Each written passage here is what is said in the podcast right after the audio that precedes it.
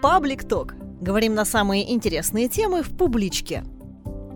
В нашей студии сегодня заведующая Центром межкультурных коммуникаций публичной библиотеки Екатерина Сторублева. Екатерина, здравствуйте.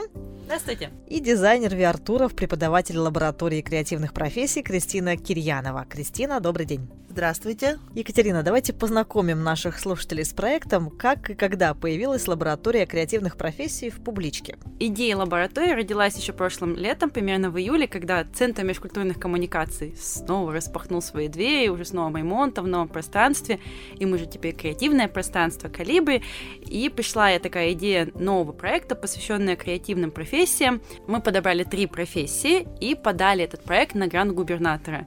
И вот так удивительно для самих себя, мы только-только открылись, а в сентябре мы уже выиграли грант. Поэтому с ноября мы реализовываем проект, мы накупили все, что для него нужно. Там вы бы видели, сколько у нас всего было для художника-иллюстратора, несколько наборов карандашей, маркеров. Сейчас будет дизайн VR-туров, мы набрали очки для VR. А почему выбрали именно эти специальности? Специальностей вообще был целый список. Финально мы подбирали уже исходя из педагогов, кто готов с нами сотрудничать, кто свободен в какой месяц, потому что, например, мы думали, что мы будем начинать с 3D-дизайна, а преподаватель сказал, что нас может только весной, где-нибудь в мае. Да, мы подставились под преподавателей. Первая была художник-иллюстратор, а преподаватель была Никонюк Светлана Владимировна, это настоящий иллюстратор со стажем, она иллюстрировала около 20 детских книг, она сейчас преподает в ВУЗе. Прошло 8 занятий, это было действительно действительно интересно. Она рассказывала про детскую иллюстрацию, про взрослую иллюстрацию, про то, как в советские годы это делалось, про то, как сейчас это все изменилось, куда сейчас идет эта индустрия и нужно ли вообще иллюстрировать книги в современном digital да, варианте. Сейчас, получается, этот курс закончился, и следующий курс у нас дизайн VR-туров. А, ну, я думаю, вам подробнее Кристина расскажет об этом. И следующая, последняя профессия – это 3D-дизайн. Вести будет также преподаватель. Я бы сказала, молодой преподаватель. Она не так давно закончила вуз МИДИС по направлению 3D-дизайн. И готова поделиться всеми своими знаниями. Она уже подобрала несколько программ, в которых будут работать будущие ученики. Поэтому этот блок мы тоже с нетерпением ждем. Я думаю, всем понравится. Но первая лаборатория уже окончена по профессии художник-иллюстратор. А сколько человек посетило ее, сколько обучилось? Ну, вообще группа 15, но так как была очень активная запись, честно сказать, некоторые мы отказывали уже под конец. Я думаю, если бы мы записывали, было бы человек 50. Но мы понимаем, что у нас нет столько карандашей по такому количеству. Ну и как минимум нет места, да, посадить, да и педагог не готов с 50 людьми работать сразу параллельно. Группа записана была на 19 человек, но закончила ее 15. То есть не все доходили. Ну, мы понимаем, да, все взрослые, у кого-то семья, у кого-то работа.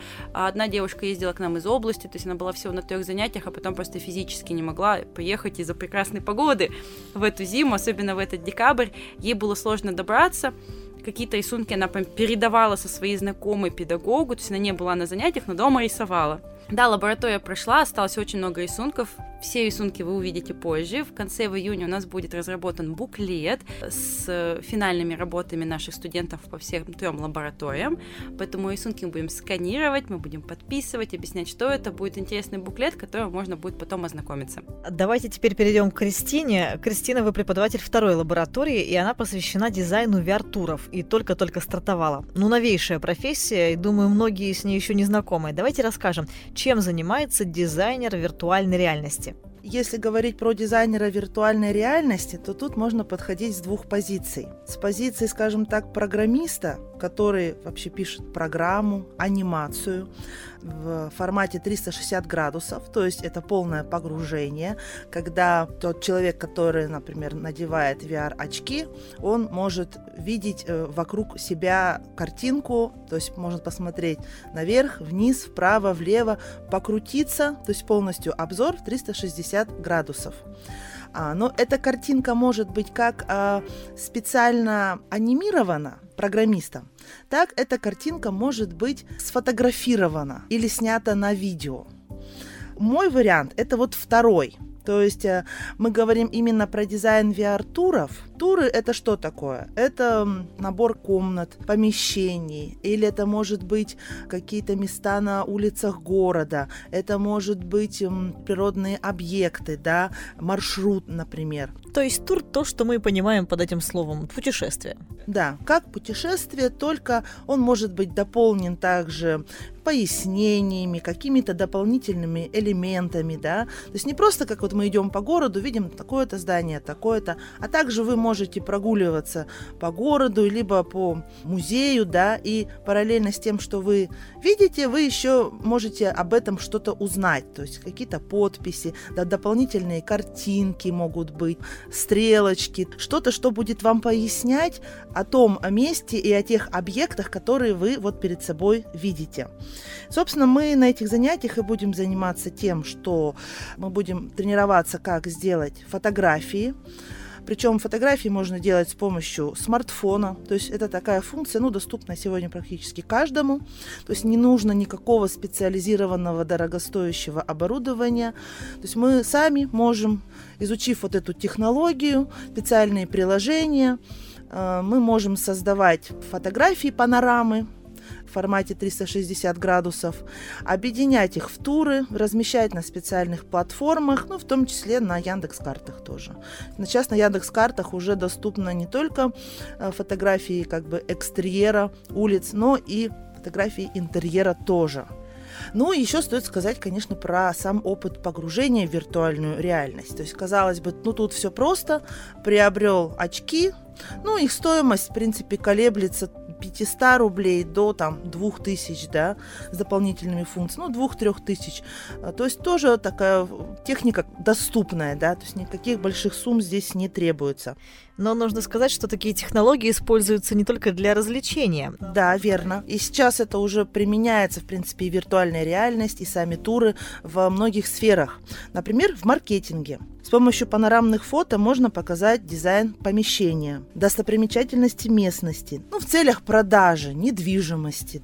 Вот, например, если вы покупаете сад, например, или квартиру, да, если вы не можете физически туда приехать, но вам, например, могут выслать вот этот тур, и вы можете его в своих э, VR-очках посмотреть и полностью погрузиться, то есть посмотреть взаимное расположение комнат, какое помещение, какой сад, где что растет, то есть соотнести размеры. Здесь вы можете сразу ощутить, комфортно вам тут вот находиться, удобно вам вот такое расположение, да, или дизайн, например, предлагают какой-то сделать, и вы можете еще до того, как он реально сделан, оценить, понравится ли он вам, там, цветовая гамма и так далее.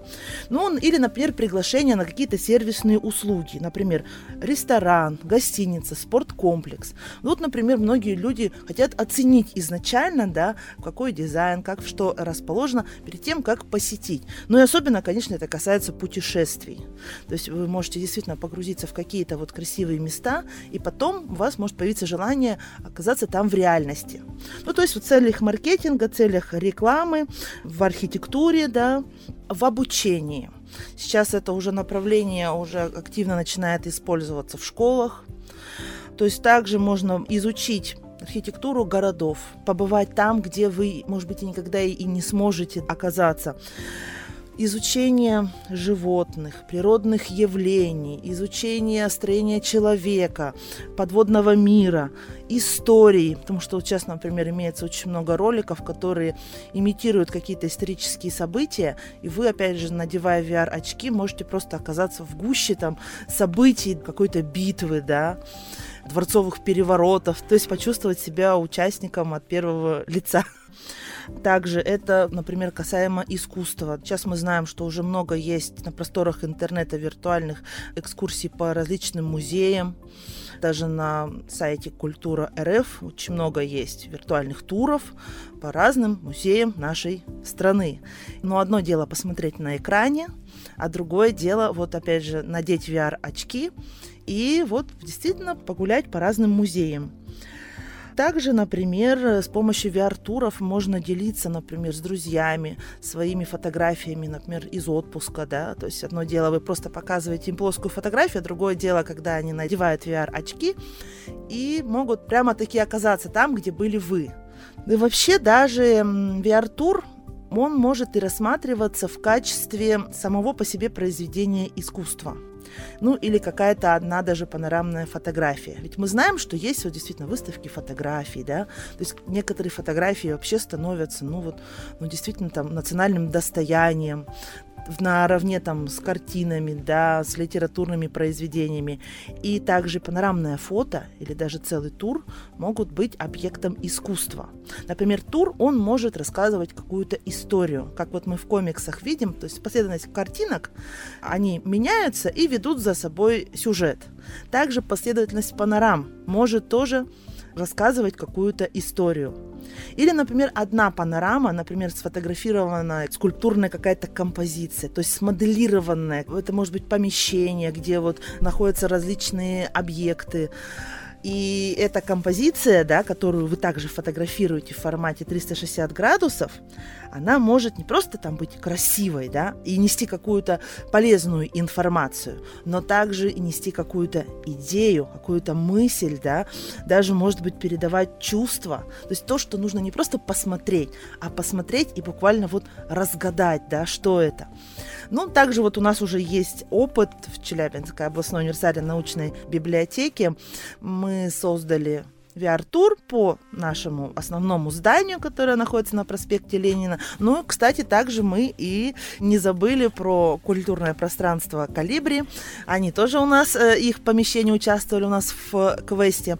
То есть, по факту, это виртуальный тур. Ну, на каждой панораме у нас добавлена буква которую еще порой нужно найти, то есть повертеться, покрутиться, она может быть где-то на потолке, где-то спрятана за книжной полкой, а, или там сидеть на одном из стульев может.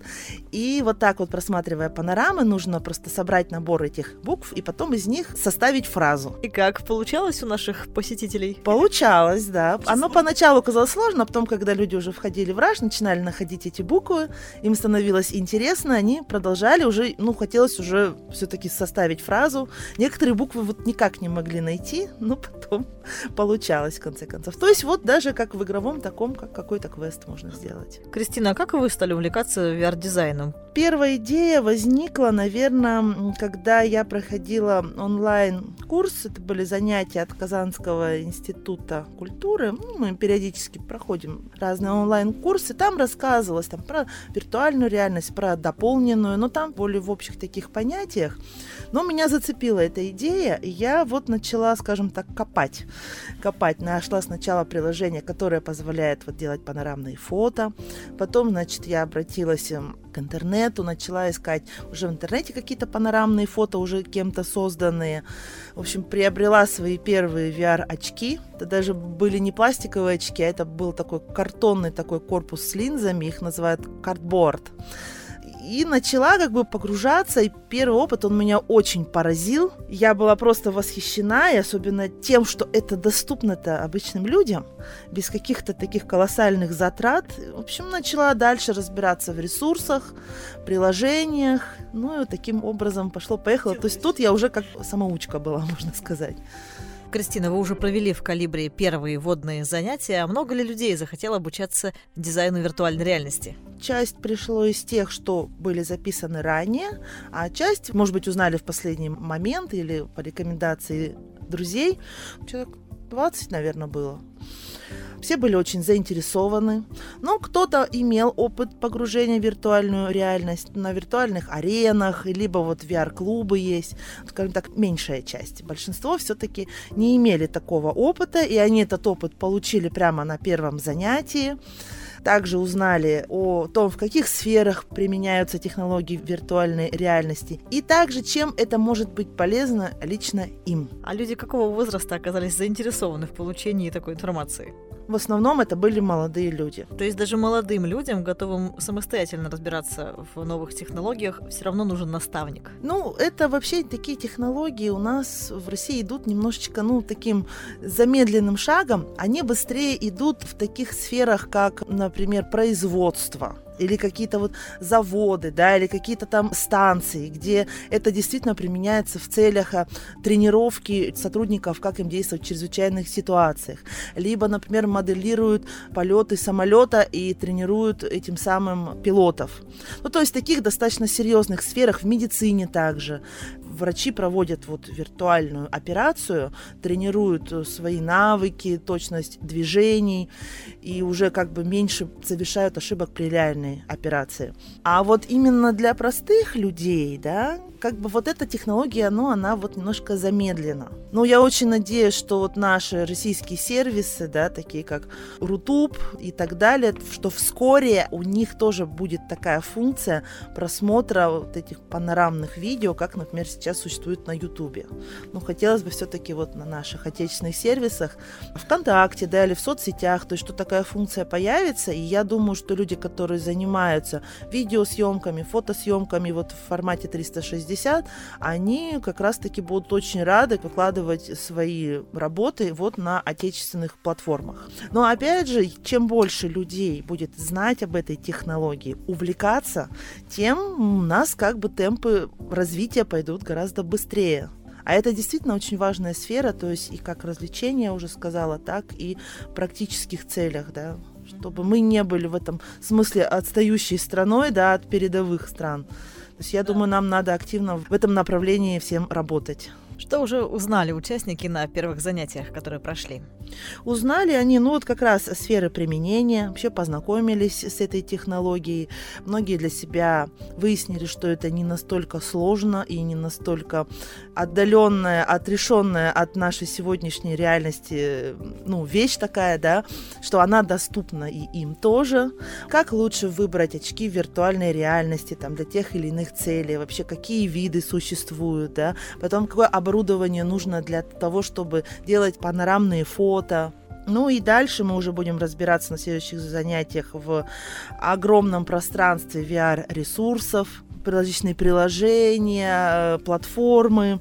Ну, дальше будем уже учиться делать панорамные фото. И в конце у нас вместо экзамена у нас будет демонстрация каждым участникам созданного ими VR-тура. То есть будет выбор темы. Ну, то есть кто-то, может быть, просто захочет показать свою квартиру.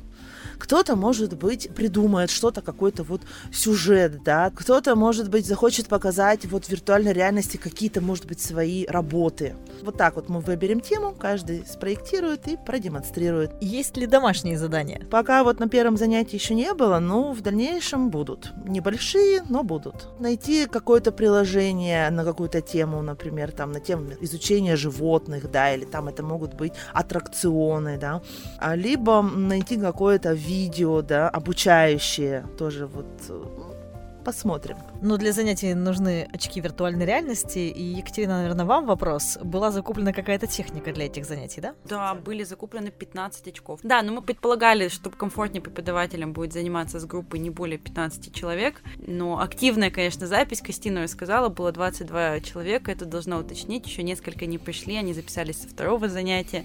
Они сразу сказали, что на первом, к сожалению, не могут быть. Но я думаю, что ребята у нас классные, добрые, не подерутся ни за очки, поделятся со своим соседом. Будем из этого как-то выходить. Отдельно стоит отметить, что у нас есть VR-шлем, ну, VR-шлем это, конечно, такая уже технология более высокого уровня. Она является не приложением к смартфону, а самостоятельным оборудованием, уже не требует смартфона. Э, ну, там, конечно, качество изображения лучше, там возможности более такие продвинутые. Там имеются специальные джойстики для двух рук. То есть там уже можно играть полноценно прямо в игры. То есть больше, как бы сказать, влияние у человека на ситуацию. Это мы, конечно, все продемонстрируем, расскажем. То есть какие тоже существуют VR-шлемы. Если кто-то захочет приобрести, да, то есть вот на сегодняшний день какие все-таки шлемы лучше покупать, чем они отличаются друг от друга. Ну, тоже на этом сильно заострять внимание не будем, потому что, ну, все-таки не каждый может себе позволить э, такую дорогостоящую вещь, но об этом тоже будет речь, ну и в том числе демонстрация. Вот так как у нас есть VR-шлем, будем демонстрировать э, люди будут иметь тоже опыт, исходя из этого опыта, они будут решать, то есть нужно им вот такое именно, или они могут все-таки ограничиться очками. А вот сейчас э, видео распространяется в социальных сетях, э, как молодые люди в очках дополненной, да, уже реальности или смешанной, совершают какие-то действия на улице. Это уже шлем или это все-таки очки? Это шлем, конечно. И люди ведь гуляют по улице в этих очках. Внимание это рассеивается, наверное. Да, внимание рассеется, но они как бы поддерживают и технологию и виртуальной, и дополненной. То есть, так как на шлеме расположены видеокамеры, то есть человек видит и саму улицу, то есть то, что происходит на улице, и видит также еще какие-то дополненные элементы. Они, конечно, могут отвлекать, тут надо быть очень внимательным. Ну, то есть не как вот в первом случае, вот в нашем, да, то есть когда вы все-таки используете смартфон и очки виртуальной реальности, то есть вы полностью погружаетесь, и вы уже не видите того, что вокруг вас. Поэтому здесь, кстати, вот мы тоже будем на занятиях про это говорить, что вопросы безопасности здесь очень важны, чтобы не запнуться, не натолкнуться на какие-то предметы, там, никого не ударить, да, то есть как лучше просматривать стоя или в крутящемся кресле, чтобы не было вблизи предметов, людей, видела да. видео, где парень на Тесле, то есть ага. там управление идет же а, автоуправление. Да. Тесла же сама едет по факту. И вот он сидит, да, на автопилоте, он сидит внутри Теслы за рулем машины, но он при этом ей не управляет, и он в этих очках. И вот он сидит и двигает, ну, какие-то панели, не знаю, может, он играет, может, с кем-то переписывается внутри этого Vision Pro. И это внутри еще машины, которая сама по себе едет, и ее так со стороны снимает. Это реально будущее резко наступило. Да, будущее уже здесь. Катя, а можно еще записаться на обучение VR-дизайну? К сожалению, уже нет. Запись закрыта на этой неделе один человек сильно-сильно нас уговорил, мы еще одного записали, так что на следующем занятии будет еще плюс один. Но мы стараемся закрывать, ну, набирать 20 человек, все-таки закрывать запись. В этот раз чуть-чуть нас больше, чем 20. Судя по опыту прошлой лаборатории, я думаю, что несколько человек, ну, финально, мы все понимаем, мы все люди, они не смогут ходить, поэтому я думаю, у нас будет человек 20, в среднем это будет такая посещаемость. А на следующую лабораторию, если вдруг кто-то захочет, у нас будет лаборатория 3D-дизайна, она будет в апреле и в мае, запись будет открываться где-то в 20-х числах марта, потому что это опять уже опыт. Первую лабораторию мы открывали ровно за две недели, и мы набрали 20 человек за день. А дальше следующие почти что 13 дней я каждый раз отказывала когда это в переписке, это еще одно, а когда по телефону звонят и уговаривают, ну хотя бы прийти, хотя бы издалека посмотреть. Я очень рада, что такой отклик, да, что людям нравится, люди хотят, но вот отказывать, и у меня уже было желание, не знаю, дополнительное занятие, еще одну лабораторию, две иллюстрации, не знаю, Светлана Владимировна, давайте мы будем не полтора, пять часов тут сидеть. Хотелось всем сказать да, но, к сожалению, так не получилось, поэтому вот с этой лабораторией мы сделали умнее. Мы открыли запись за неделю до лаборатории, но мы за два дня опять таки все набрали и потом уже отказывали. Ну и записаться, тут Юлия спрашивала про какой возраст был, а грант-то мы выиграли в категории для подростков и для молодежи, поэтому записаться могут только люди от 15 до 35, к сожалению. Поэтому приходится отказывать еще всем, кто старше. А когда отклик есть, действительно, вот на иллюстрацию люди совершенно разных возрастов и пенсионного возраста были люди, которые говорили, ну как так, почему вы только молодежи, почему не для нас? Ну, к сожалению, такой грант грант будет следующий грант, писать будем для другой возрастной категории. Да, сейчас так по секрету мы отписали еще одну заявку на грант уже на следующий, на следующие три лаборатории будут три профессии новые. Ну, это если мы выиграем. Результаты мы узнаем в феврале. Это тоже все еще те же лаборатории, просто следующий этап, другие три специальности. И сейчас так абстрактно еще один проект по креативным индустриям готовится, уже не в плане лаборатории, а другой. Если выиграем, тоже расскажем на следующем подкасте. Ну что ж, видимо, тогда до следующего подкаста. Всем пока. Спасибо. До свидания. Да, до свидания.